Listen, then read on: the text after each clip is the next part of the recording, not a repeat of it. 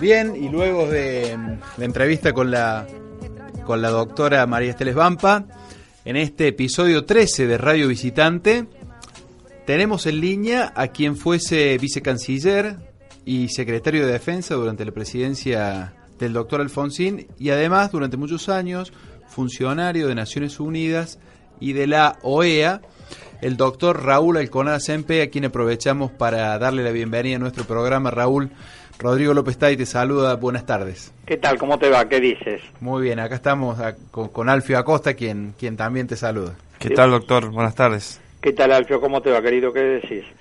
Muy bien. Raúl, queríamos hablar con usted eh, con relación a este... Bueno, a ver, te, voy a tutear porque La, gente va a pensar que no nos conocemos.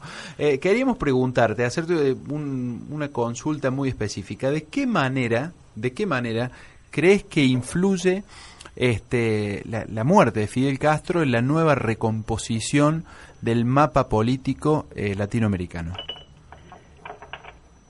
Creo que eh, el hecho de, la muerte de Fidel Castro era ya un hecho previsible y que lamentablemente este, era de, esperar por toda la evolución física que le había tenido en los últimos años. Este, yo creo que el proceso cubano eh, ya se había acostumbrado o se había empezado a acostumbrar a eh, empezar a prescindir de la figura de, de Fidel Castro, este, incluso hasta Raúl Castro ya ha anticipado que él, él, va a permanecer en el gobierno dos años más.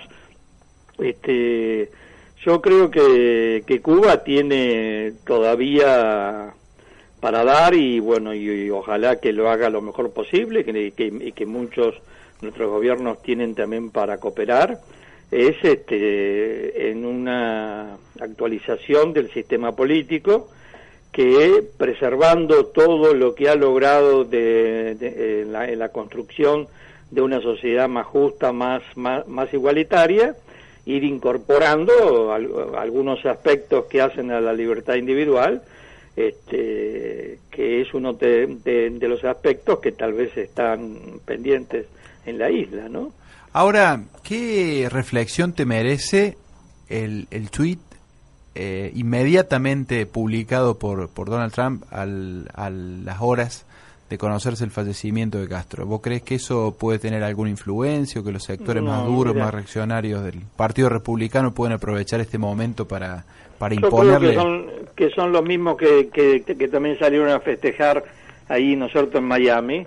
este, estoy casi convencido que esos no van a ser la, la, la alternativa para la nueva Cuba este, Donald Trump expresa lamentablemente eh, una de las visiones más, más extremas este, que tiene Estados Unidos, que es una visión aislacionista, eh, retrógrada.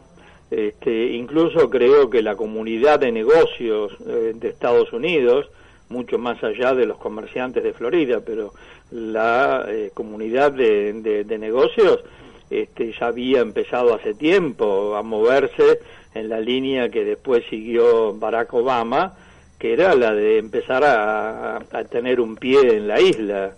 Este, Cuba es un mercado que en algún momento se va a abrir, España ya está, muchos, muchos países europeos están y Estados Unidos le estaba reclamando precisamente a los gobiernos de Washington este, que les empezaran a permitir este, empezar a entrar en la isla, ¿no?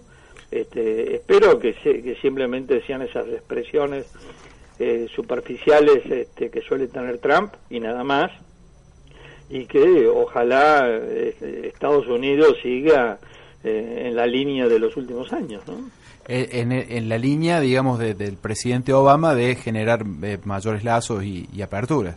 Sí, además, este, yo creo que sin, sin quitarle méritos a, muchas cosas que ha hecho Barack Obama, pero creo que una, de las, por lo menos para mí, más, más importantes desde el punto de vista ideológico, fue una conferencia que él dio en, la en una universidad en Egipto y eh, él mismo arrancó eh, definiendo a la democracia como un sistema eh, que tiene variables y que tiene diferencias en distintos países, que no hay un sola, una, una sola manera de ser, de ser democrático un país, sino que son varias, cosa que generalmente en Estados Unidos eh, no era fácil sostener, porque en Estados Unidos siempre se buscaba que la única definición válida de democracia era la que estaba vinculada al libre mercado y exactamente la que tienen ellos. Y eh, Obama aceptó que no siempre hay un solo no hay eh, hay un hay un hay un solo esquema. Hay muchos.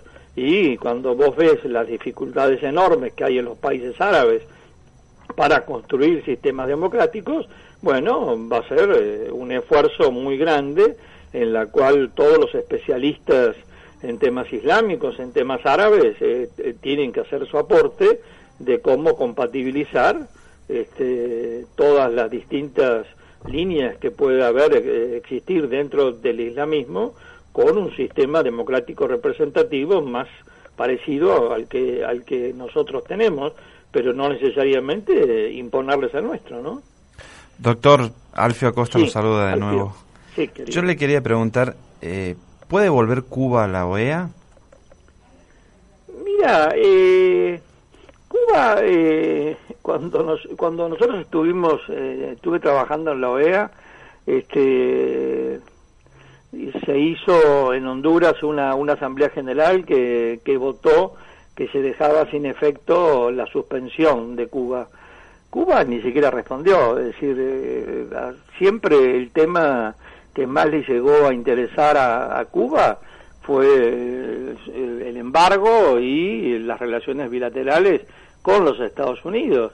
Entonces, para ellos, este, la OEA era simplemente como siempre ellos llamaron, que éramos el ministerio de, de las colonias este, de Estados Unidos.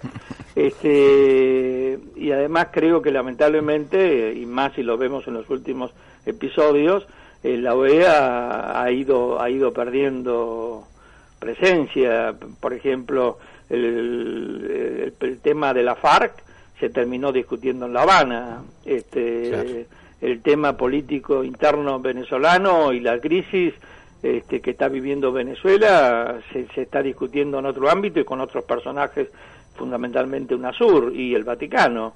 Este, Es decir, eh, los grandes temas no están pasando por la OEA, entonces eh, que Cuba, si algún día a lo mejor este, deciden volver, bueno, pero eh, yo te diría que tendríamos que también empezar a repensar rápido sobre cómo los latinoamericanos pensamos una, una estructura hemisférica. Es cierto que la OEA tiene la enorme ventaja que ya tiene Estados Unidos adentro, ¿no? Y, tenerlo como, como interlocutor es importante. El problema es que Estados Unidos acepte ser interlocutor en la OEA y no eh, aspire a ser el director, ¿no? Raúl, una última pregunta. ¿Cuál crees en este nuevo contexto que es el, el, futuro o el destino de otras organizaciones regionales alternativas como la UNASUR o la CELAC? Lamentablemente lo que no estoy viendo eh, muchos de los gobiernos eh, de América del Sur o de América en general latina es mucha voluntad de asociarse. Este, la, la, la, diferencia entre lo que es la OEA o ALADI y lo que fueron el grupo de contadora o el consenso de Cartagena es si vos tenés voluntad o no tenés voluntad. Cuando nosotros teníamos voluntad, hicimos Cartagena, hicimos este, el, contador y el grupo de apoyo.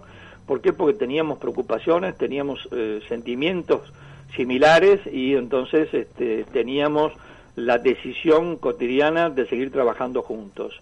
Cuando, desde, cuando de golpe vas a parar a, ámbitos burocráticos que tenés que ir a cumplir con, con, la reunión mensual o semestral o anual, empezás a perder voluntad.